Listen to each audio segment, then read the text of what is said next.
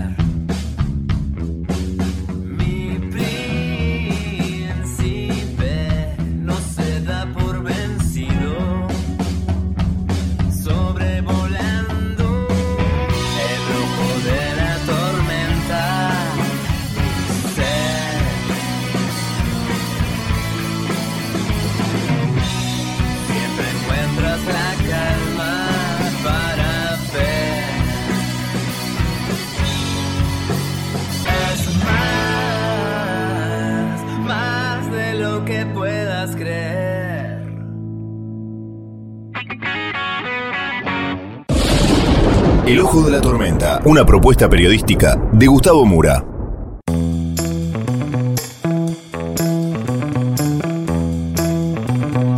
Bienvenidos al Ojo de la Tormenta. El tema de etapa del día de hoy tiene que ver con una radiografía que hizo un médico hace ya unos meses, pero que tiene una vigencia espectacular. Presta atención al sumario del día de hoy. Ya te cuento todo. Vamos entonces con los temas del día de hoy en este breve sumario.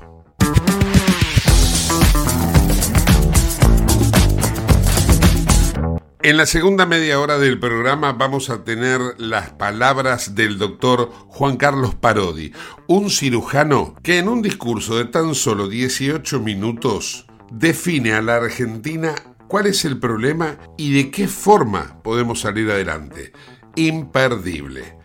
Antes de eso, vamos a tener el informe de tránsito con Ernesto Arriaga, vamos a tener el piquete antipiquete, es una cosa increíble. Vamos a contarte qué pasó hoy con Kisilov en Bransen y lógicamente que vamos a tener también el panorama internacional. Todo esto en el ojo de la tormenta.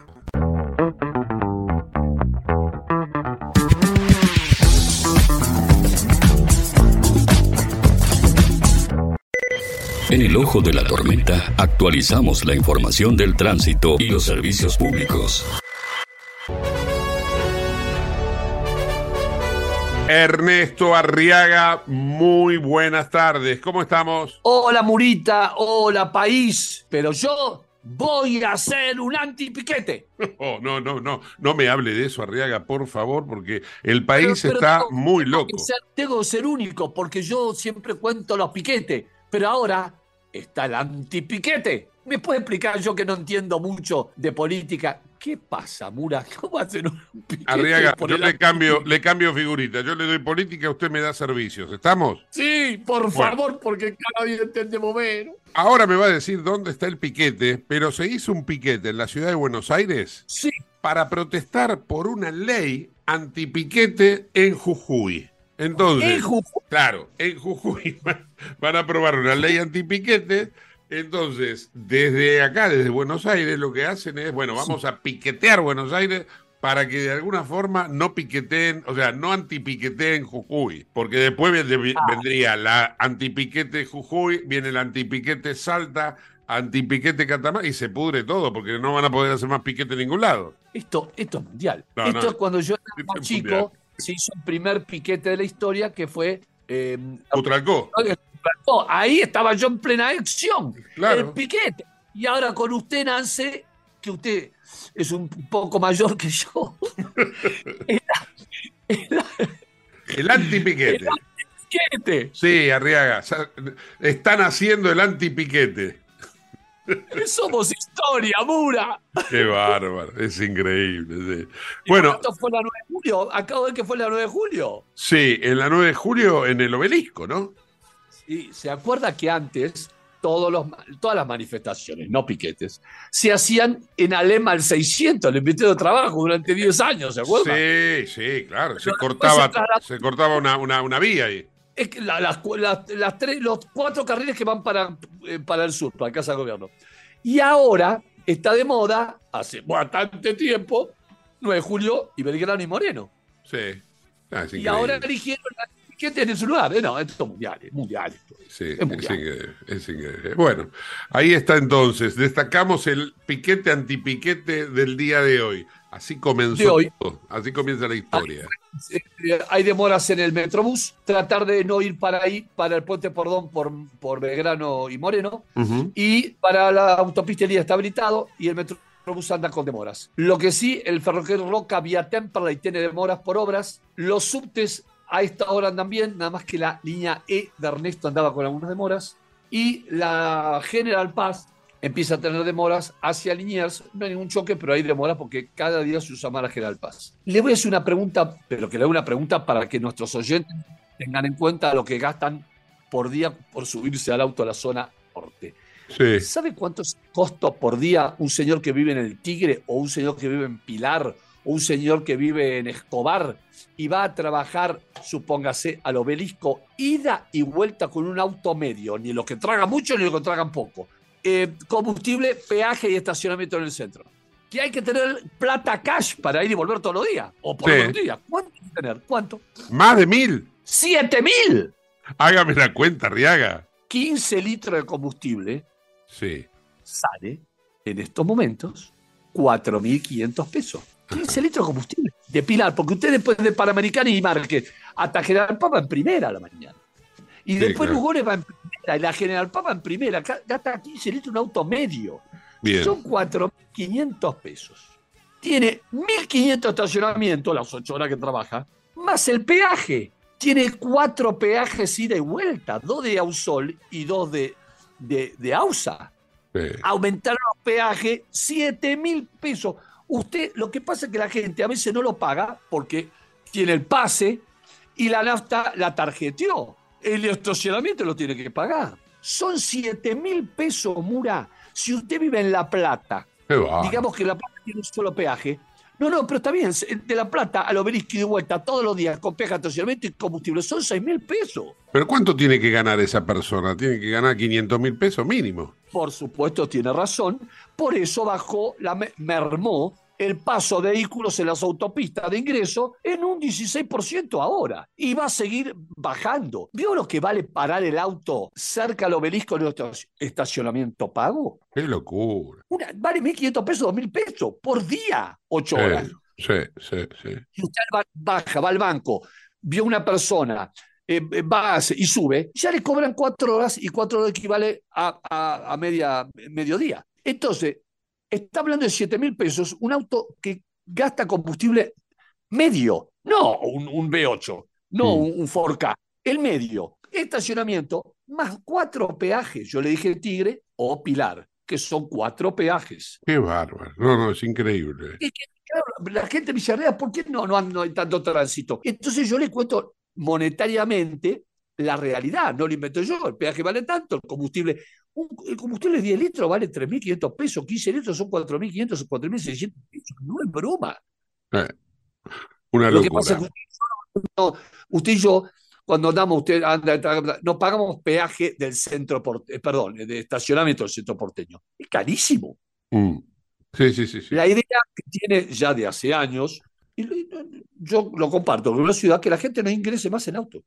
Lo que pasa es que los trenes no, y los surte en Nueva York, usted va a, a- a New Jersey, va en tren veloce. En todos lados va veloce. Baja en Frankfurt y agarra el subte del aeropuerto. Acá no. Usted baja en el 6 no Parque, no hay subte. Tal cual. Entonces la gente viaja en auto porque no hay servicio público de transporte como la gente. Ahí está el error. Arriaga, eh, si ya terminó el informe, le, le quiero hacer una pregunta cambiando de tema. Dale- Déale, déale, señor Mura, déale.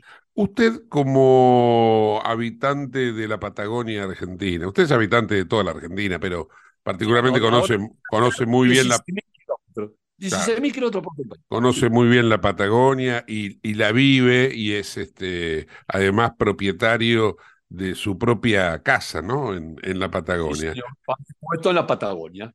¿Qué opinión le merece que en el día de hoy, a las 2 de la tarde, en el Museo de la ESMA, se reunieron las comunidades mapuches de dudosa legitimidad con representantes del gobierno para que les entreguen, les dan en sesión gratuita, 10 hectáreas de tierras fiscales de la provincia de Río Negro, a, los que hace poquito tiempo usurparon violentamente predios públicos y privados en Villa Mascardi, por ejemplo. Sí, yo estuve en Villa Mascardi en una de las tomas. Eh, si es a la gente eh, que ocupó Villa Mascardi, quemó y rompió, y esto es lo que estoy diciendo está en la fiscalía y en la justicia, ¿de acuerdo? Que quemó, rompió, pero a la gente. Están las denuncias públicas, no lo que dice Arriaga, está la denuncia pública y comprobada. Vi, vi las cabañas quemadas, ¿estamos de acuerdo? No me la contaron. Rompieron em, señales viales, le pegaron a gente palazo a la cabeza, y eso está en la justicia, hasta ahí estamos de acuerdo. Estamos de acuerdo. Sería sería muy preocupante. Si es esa gente del mapuche, porque eso no son mapuches legales, si es a pueblos originarios, comprobado con nombre y apellido y abuelo y tartarabuelo, si es fiscal, sería positivo porque todos los países que tuvieron eh, eh, personas originarias, es positivo darle algo para, para tener su, su terreno. Pero si es trucho como usted lo supone, o hay algunos que son truchos, me preocupa. No, no, no, no, no, lo supongo. Eh, le confirmo que los que se reunían hoy, los que se reunieron en el día de hoy en la ESMA con el gobierno, es la coordinadora del Parlamento Mapuche Tehuelche de Río Negro. ¿Entiendes? Ah, que son ah, los que tomaron los Mascardi. Los tehuelches que los mataron los mapuches, porque los mapuches los mataron los tehuelches en la historia de Argentina con Roca. Bueno, este, la verdad que me parece una barbaridad lo que está pasando. Es terrible lo que está ocurriendo. Pero antes si firman y concretan algo. Eh. En fin, quería, quería comentárselo y quería también conocer su opinión, Ernestito. Señor. Le mando un fuerte abrazo, saludos a María, que se mejore. Saludos de, la, de Raya y de las dos gatas. Ahí está, ahí está, la milla y la milla. Un beso grande, chao, hasta luego. Ernesto Arriaga en el ojo de la tormenta.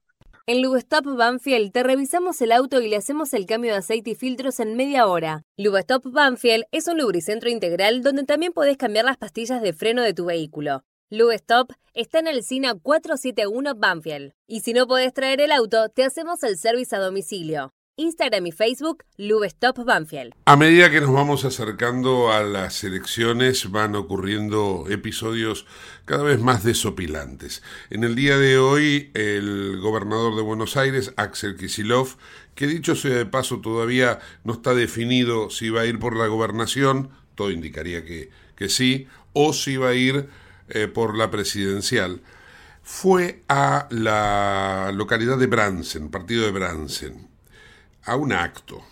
En el momento en que se, ya estaba hablando arriba del escenario, se acercó una mujer, una madre de uno de los chicos que van a las escuelas que Kisilov anda inaugurando por allí, toma el micrófono. Cuando quiere hablar en el micrófono de Kisilov para decirle al gobernador lo que ella pensaba, Kisilov le manotea el micrófono, empiezan a forcejear uno y otro, arriba del escenario estamos diciendo esta situación, se acercan guardias de Kisilov, guardaespaldas de Kisilov, evidentemente son policías, pero están de civil, la sacan a la mujer. Cuando la bajan del escenario, la mujer se cae, rueda, cae al piso. Kisilov, en todo momento, preocupado por el micrófono, observa esa situación, pero no interviene, no es que les dice, a sus guardianes, déjenla o se preocupa por ella. No, él toma el micrófono y continúa hablando inmediatamente después de que la mujer está tirada en el piso, después se incorpora, la mujer se va gritando y diciendo que los chicos no están aprendiendo en las escuelas de Kisilov. Kisilov la tapa La gente empieza a aplaudirlo a Kisilov. Me quedo sin palabras frente a esta situación. Después, eh, lógicamente que tenemos muchas cosas más que tienen que ver con eh, la política, porque hoy ha sido también un día de definiciones. La Corte Suprema de Justicia de la Nación resolvió finalmente que el gobernador de San Juan, Sergio Uñac, no puede ser candidato nuevamente a gobernador de su provincia. De esta manera entonces es como se ha resuelto esta situación. En materia de candidaturas, bueno, se oficializó que Jorge Macri renunció a la intendencia de Vicente López, una situación bastante irregular que Juntos por el Cambio no termina de aclarar nunca. Por el otro lado, el economista José Luis Espert también eh, oficializó que se incorpora a Juntos por el Cambio, de modo que va a competir como precandidato presidencial y a nivel provincial, Victoria Tolosa Paz también confirmó que va a ser precandidata a gobernadora de la provincia de Buenos Aires. Va a ir en la misma fórmula supuestamente que va Daniel Scioli para la precandidatura presidencial. Quiero jugar las pasos en la provincia de Buenos Aires y para lograr ese objetivo de darle sustento a la candidatura de Daniel Scioli, voy a trabajar como vengo trabajando con todos los intendentes, con una enorme cantidad de movimientos sociales y por supuesto entendiendo que abajo hay un pueblo que le gustará más un candidato o candidata, porque es incierto. Muchos me preguntan, pero Victoria, ¿vas a competir en la provincia? Nadie sabe hoy contra quién voy a competir. Yo voy a competir. No está claro contra quién. Y eso me parece que la única persona que lo sabe es Cristina Fernández de Kirchner, porque no definieron todavía quién es el candidato. Hoy hay una foto que te refleja un posible escenario. Quiero verlo en 15 días, ese posible escenario, y más de uno se va a sorprender. Auspicia este programa Autopiezas Pana. Más de 30.000 productos en stock y más de 30 años brindando seguridad para tu vehículo. No te olvides de visitarlos en la web pana.com.ar o llamarlos al 42504220. Autopiezas Pana, tu socio estratégico. Dirección Avenida La Plata 1933, Quilmes Oeste. Ahora vamos a compartir un completo panorama de noticias internacionales elaborado por Euronews, con foco en Ucrania y en particular con lo que ha sido la atrocidad de la guerra en Kiev y en los alrededores de Bakhmut, dejando una mortandad increíble de niños. El cuerpo sin vida de un niño recuerda que las bombas rusas no hacen distinciones cuando explotan. Su abuela sobrevivió, pero otras dos personas, entre ellas una madre que estaba con su hijo pequeño, perdieron la vida. Acudieron al refugio al oír las sirenas antiaéreas, pero estaba cerrado. Se está investigando por qué. En un discurso con motivo del Día del Niño, el presidente ucraniano recordó que al menos 483 niños han muerto en la guerra y que más de 19.500 menores fueron deportados a Rusia y Bielorrusia.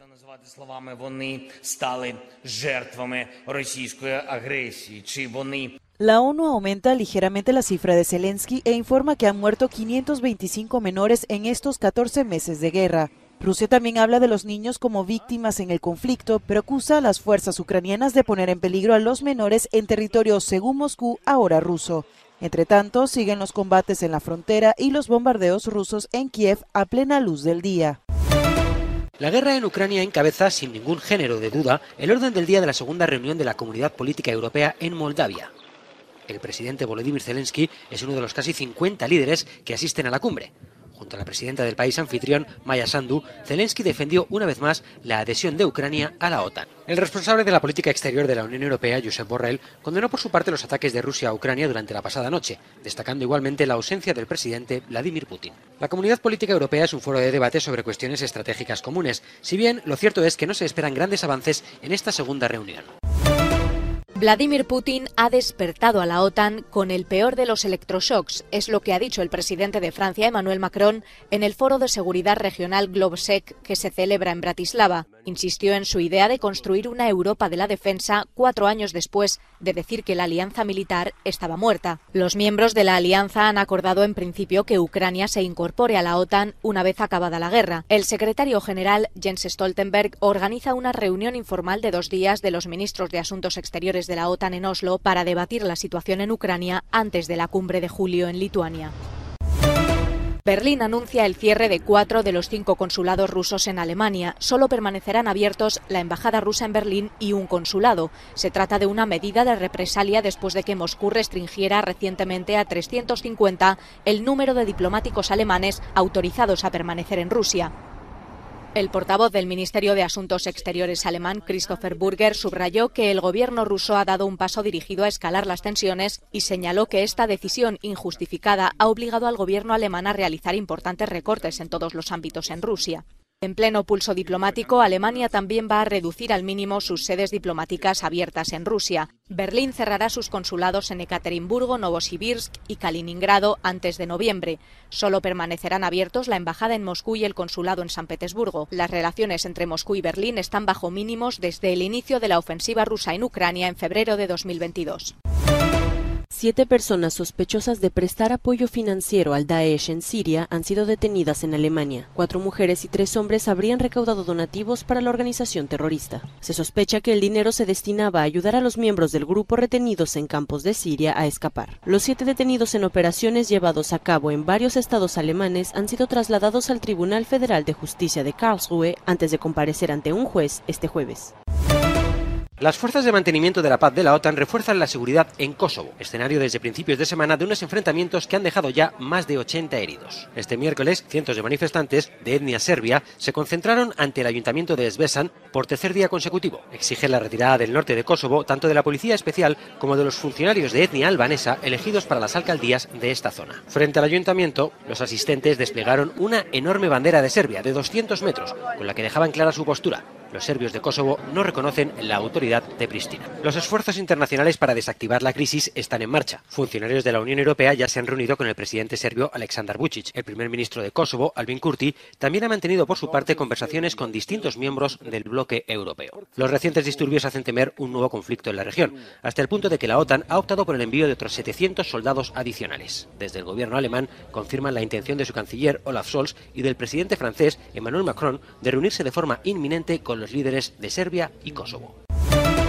La inflación interanual de la eurozona disminuyó nueve décimas en mayo con respecto al mes anterior, hasta el 6,1% según el dato preliminar publicado este jueves por la Oficina Comunitaria de Estadística Eurostat. De la misma forma, la inflación subyacente, que excluye del cálculo energía y alimentos sin procesar por ser más volátiles, también ralentizó su crecimiento el mes pasado, desde el 7,3% de abril hasta el 6,9% de mayo. Sin embargo, los economistas advierten de que pasarán muchos meses antes de que los consumidores vean en las etiquetas de las tiendas unos niveles de inflación más normales. Aunque los precios suben más despacio, se suman a los ya elevados costes provocados por la guerra de Rusia en Ucrania y otros factores. Al mismo tiempo, los datos de Eurostat también indican un nuevo mínimo histórico. El índice de desempleo de la eurozona descendió una décima en abril con respecto a marzo hasta el 6,5%. La Cámara de Representantes, liderada por los republicanos, ha aprobado el proyecto de ley sobre el techo de la deuda superando un obstáculo crucial para evitar que el 5 de junio el gobierno se quede sin dinero y entre en suspensión de pagos. La rápida aprobación por la Cámara de Representantes y a finales de semana por el Senado garantizará que los beneficiarios de la seguridad social, los veteranos de guerra y otras personas sigan recibiendo sus cheques y evitará trastornos financieros en el país y en el extranjero. El paquete no deja a casi ningún legislador plenamente satisfecho, pero el presidente Joe Biden y el presidente republicano de la Cámara de Representantes, Kevin McCarthy, han conseguido reunir apoyos del centro político, una rareza en el dividido Washington que pone a prueba el liderazgo del presidente demócrata y del presidente republicano. Comunícate con nosotros al 11 59 65 2020, el WhatsApp de Late. Ahora vamos a hacer una breve pausa, no te vayas del ojo de la tormenta. No hay que fijar la mirada en otra dirección.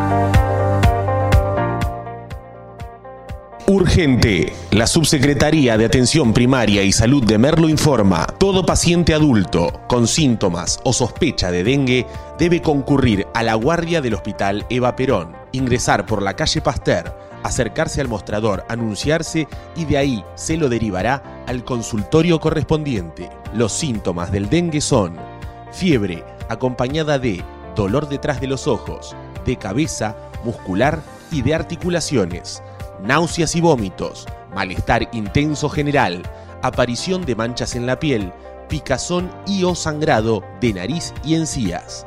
Entre todos podemos combatir al dengue. Gobierno del Pueblo de Merlo, Intendencia Menéndez.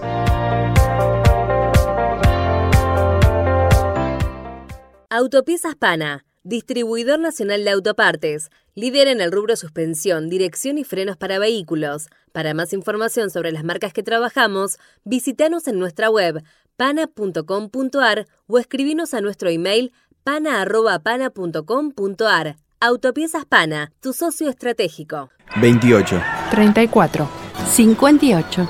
73. No importa si tenés 18 o 70 años, vos también podés terminar la secundaria de forma virtual y desde cualquier lugar del país. Con educación hay futuro. Conoce más en buenosaires.gov.ar barra Terminal la Secundaria. Buenos Aires Ciudad. Te invitamos a conocer La Pampa, porque creemos en una nueva forma de viajar a un ambiente ideal para estos tiempos. Aire puro, bosques y fauna nativa, gastronomía gourmet, vinos patagónicos, pueblos con historias emocionantes. En La Pampa, seguro te relajás, seguro te emocionás, seguro disfrutás. Viaja seguro, viaja a La Pampa, portal de la Patagonia.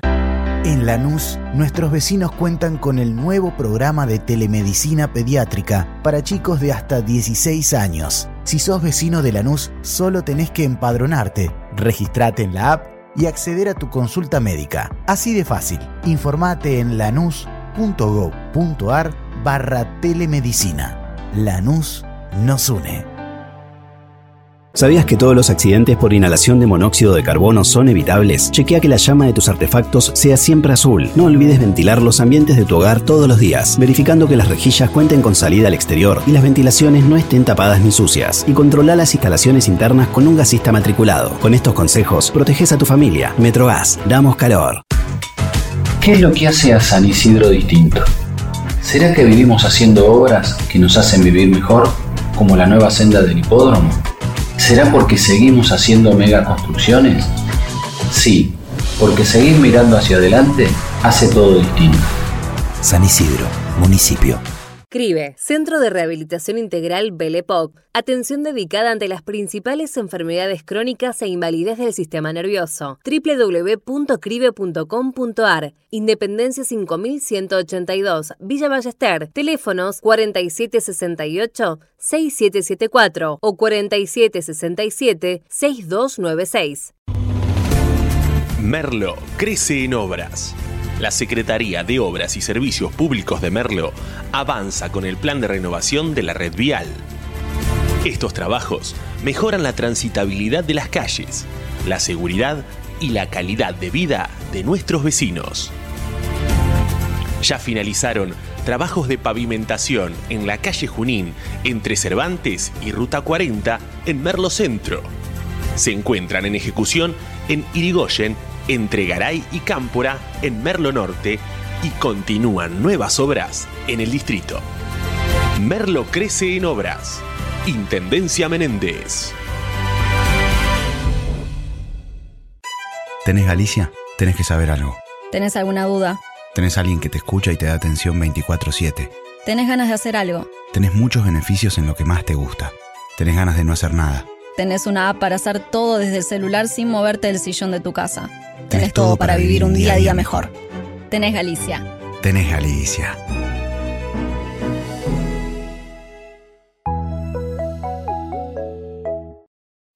En Late estás escuchando El Ojo de la Tormenta con Gustavo Mura. Auspicia este programa CRIBE. CRIBE es un centro de rehabilitación integral que está ubicado en Villa Ballester, provincia de Buenos Aires, certificados con normas de calidad ISOIRAM. El centro CRIBE ofrece, entre otras terapias, tratamiento de rehabilitación por ozono. La página web es www.cribe.com.ar, sino en facebook.com barra cribecom. CRIBE queda en Independencia 5182 Villa Ballester. Los teléfonos 4768-6774 o 4767-6296. CRIBE, Centro de Rehabilitación Integral Belepop. Una verdadera radiografía de la Argentina es lo que ha trazado, con precisión quirúrgica, el cirujano Juan Carlos Parodi. Diagnosticó cuál es el problema de la Argentina y como buen médico que es, le aportó una solución a ese problema. Estará en nosotros, como sociedad, tomar el parte médico brindado por el galeno o ignorarlo. Si lo tomamos, si lo aceptamos, ahora vienen las elecciones y ya sabremos entonces qué hacer con nuestra decisión. Si por el contrario decidimos ignorarlo, después no tenemos ningún derecho, pero ningún derecho al pataleo. Escuchemos todos los datos que nos da el doctor Parodi. Son 18 minutos imperdibles. Escuchemos al doctor Parodi. Eh, mi nombre es Juan Carlos Parodi, soy un socio relativamente nuevo. Realmente me siento honradísimo de pertenecer a esta institución y espero que ustedes no se hayan arrepentido o arrepientan, sobre todo mis, la gente que me presentó, de que yo esté aquí. Eh, yo soy cirujano, pero hoy voy a hablar de un tema que no tiene nada que ver con la cirugía. Eh, me comprometí con algo y lo sentí como propio y quiero compartirlo con ustedes, porque creo que es un problema real, es un problema de humanidad y una falta de respeto por el derecho de los niños y sobre todo porque hice la proyección en el futuro de las tendencias actuales, que lo hice en la Universidad de Michigan, que, que yo pertenezco a la cátedra de, investigación, y hicimos, e hicimos una proyección del crecimiento demográfico argentino y la posible calidad de gente que vamos a tener en el futuro. Eh, bueno, no vamos a hablar de lo que es la pobreza. La información la recogí de organismos nacionales e internacionales. Leí mucho de las mejores fuentes, de mejores fuentes, sobre todo el efecto de varios factores sobre la capacidad cognitiva de los pobres. Y lo más importante es un trabajo en terreno que, que los quiero compartir con ustedes. Hoy sabemos que aproximadamente el 30% de los argentinos son pobres, pero el 50% de los niños menores de 14 años son pobres. En los asentamientos el 73,9% de ellos lo son. ¿Qué significa esta cifra? Aunque ustedes no sean matemáticos, yo tengo tres hermanos ingenieros y siempre me gustan las matemáticas, ustedes pueden ver muy fácilmente que si el 30 son pobres y el 50 de los niños, quiere decir que el crecimiento demográfico es eh, una cosa que, que no es regular y que el crecimiento se hace a expensas de los pobres. Kachanowski, Roberto Kachanowski estaba dando una charla y tomé una foto de uno de sus diapositivos que viene muy al caso.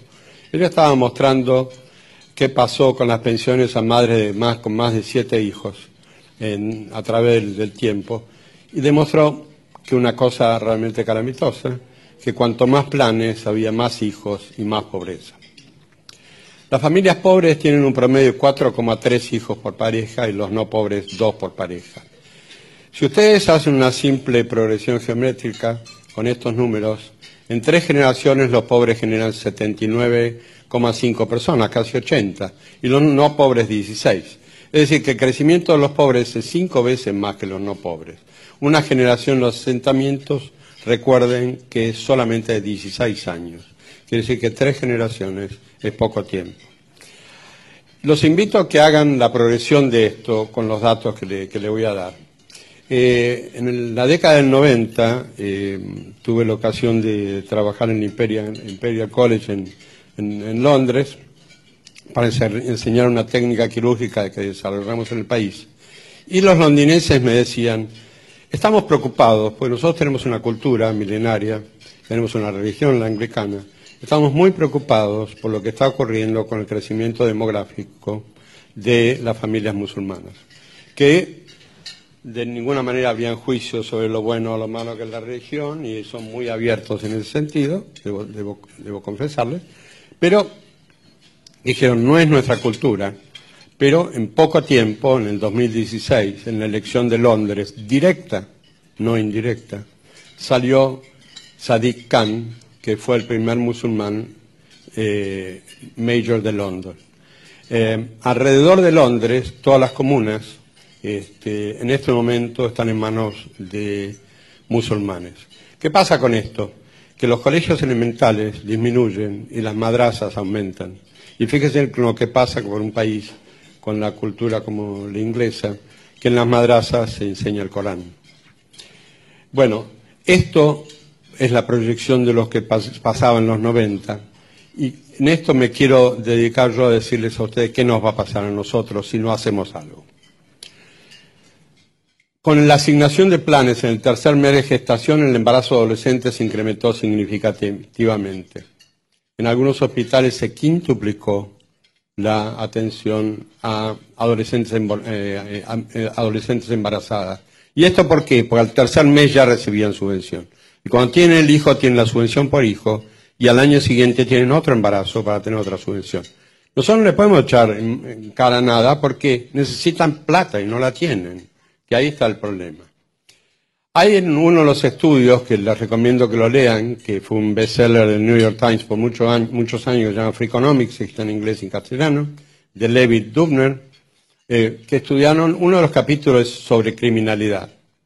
Y una cita de este libro es, no hay hijo que tenga menos posibilidades que aquel de madre adolescente con escasa educación. El 50% de, los, de estos niños serán delincuentes.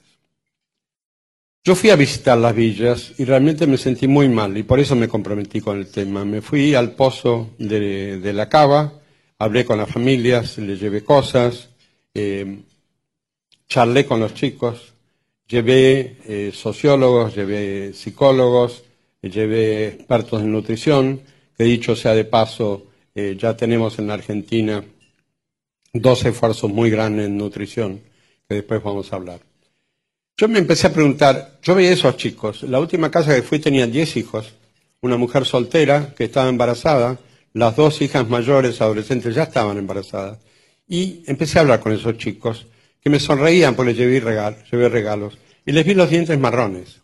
Tenían dientes marrones en pleno San Isidro, porque no tenían calcio.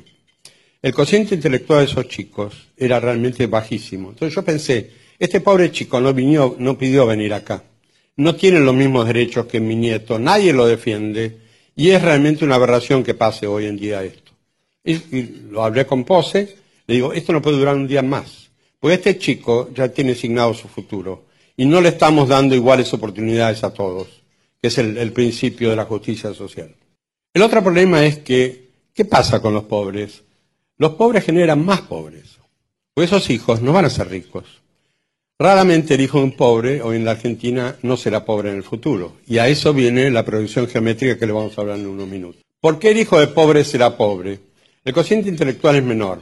Esto está altamente, es altamente conocido, publicado, y yo lo estudié personalmente.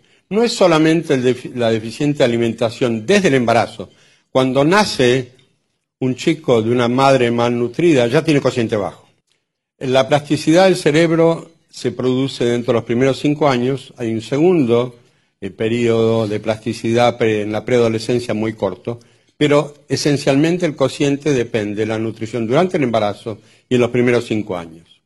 Además, estos chicos, que la mayoría son no deseados ni esperados, no tienen estímulos, tienen agresión física más del 50%, padecen polución auditiva, presencia de pandillas en su barrio, falta de afecto y uso del paco. Todo esto está publicado hasta en el Lancet, que es una de las revistas internacionales de medicina más respetadas, y la sustancia gris de estos chicos en volumen es menor, y la superficie de su cerebro también es menor.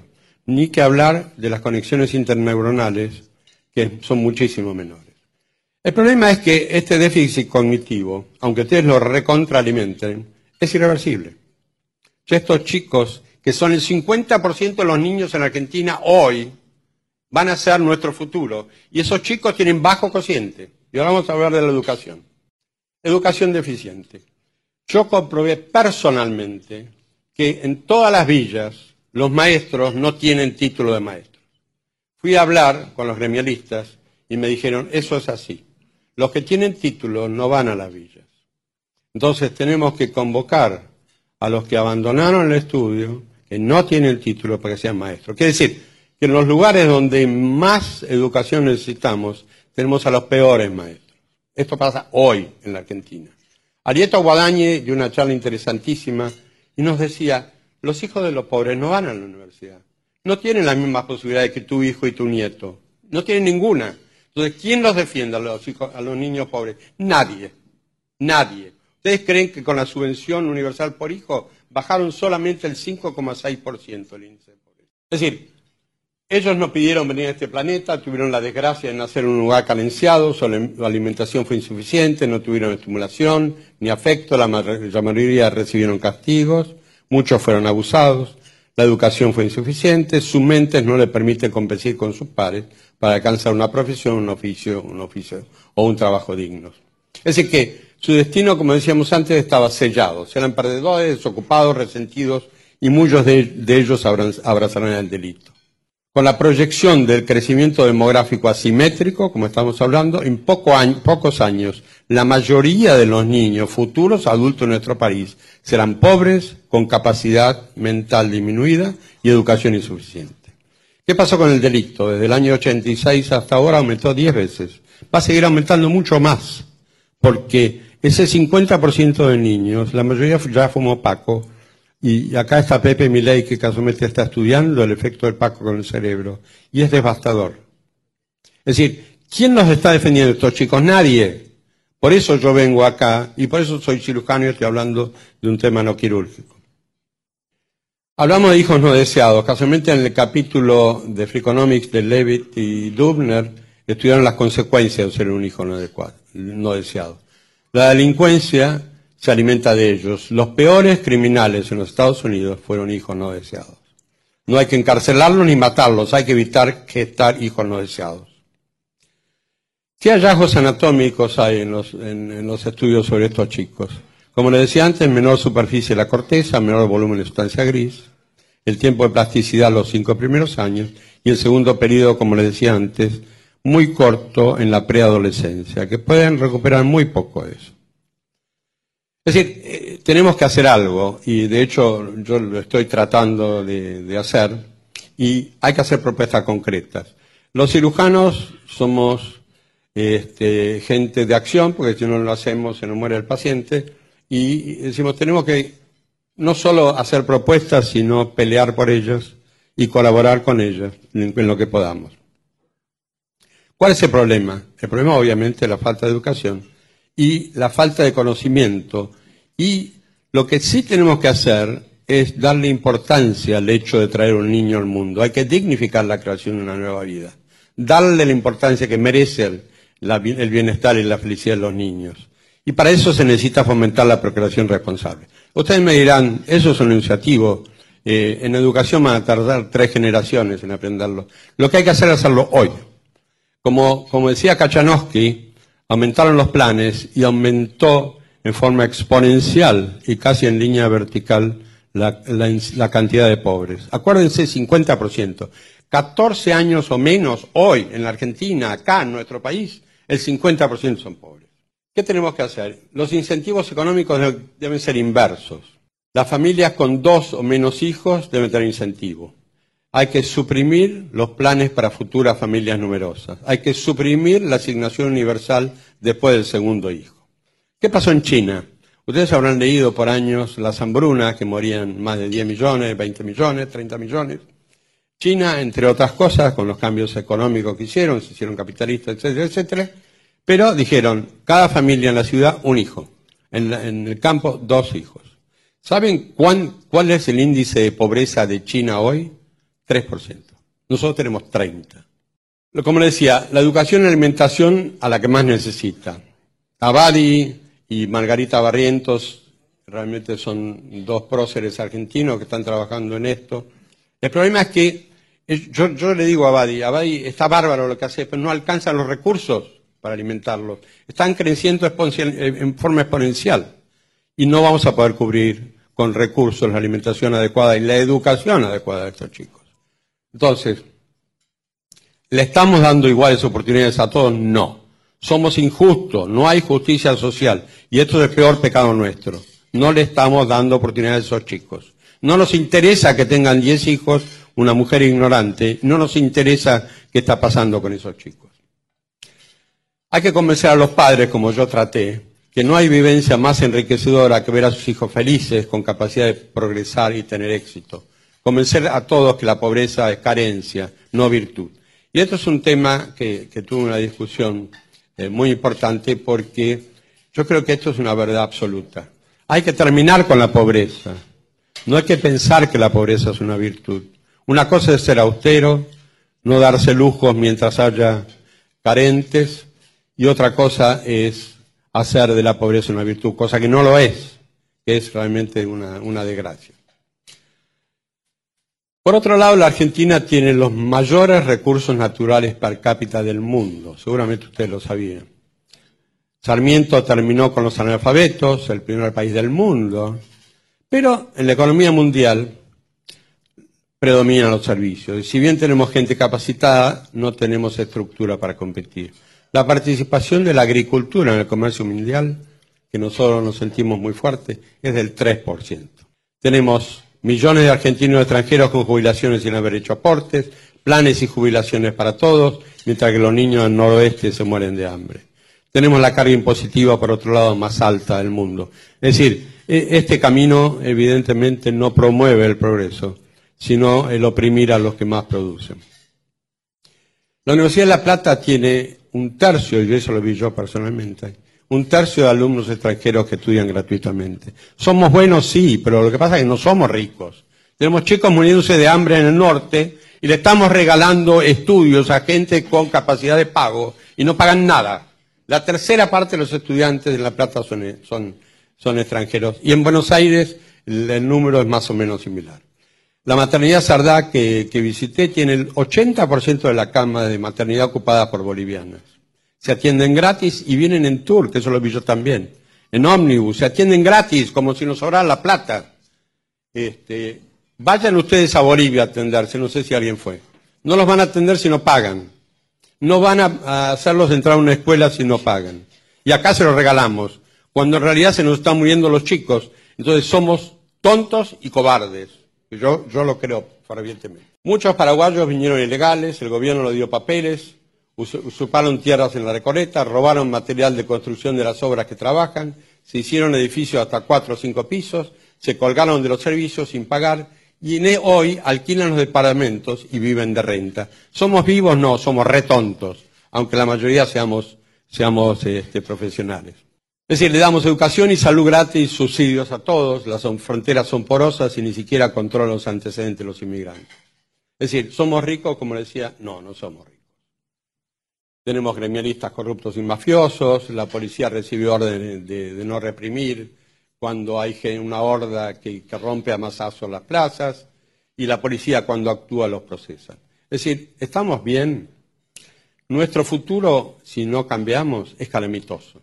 Nos estamos llenando de habitantes con escasa, escasa capacidad mental, con pobre educación y tendencia del delito. Y eso es muy serio. En pocos años volverá el populismo. Los cubanos, como ya lo hicieron con los montoneros, darán las órdenes y seremos otra Venezuela. Tendremos que emigrar y entregar el país a los que con astucia y perseverancia están tomando el poder. ¿Hay posibilidades de revertir la tendencia? Sí, pero con estrategia, coraje, paciencia y mucho trabajo. Discúlpenme la, digamos, el, el ímpetu que le puse y el entusiasmo, pues realmente lo siento y además lo creo.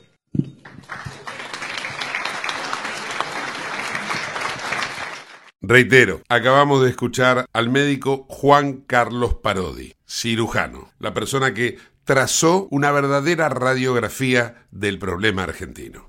Te invitamos a conocer La Pampa, porque creemos en una nueva forma de viajar a un ambiente ideal para estos tiempos. Aire puro, bosques y fauna nativa, gastronomía gourmet, vinos patagónicos, pueblos con historias emocionantes. En La Pampa, seguro te relajás, seguro te emocionás, seguro disfrutás. Viaja seguro, viaja a La Pampa, portal de la Patagonia. Bueno, hasta aquí llegamos en el día de hoy. Nos encontramos en el próximo Ojo de la Tormenta. Gracias por habernos acompañado.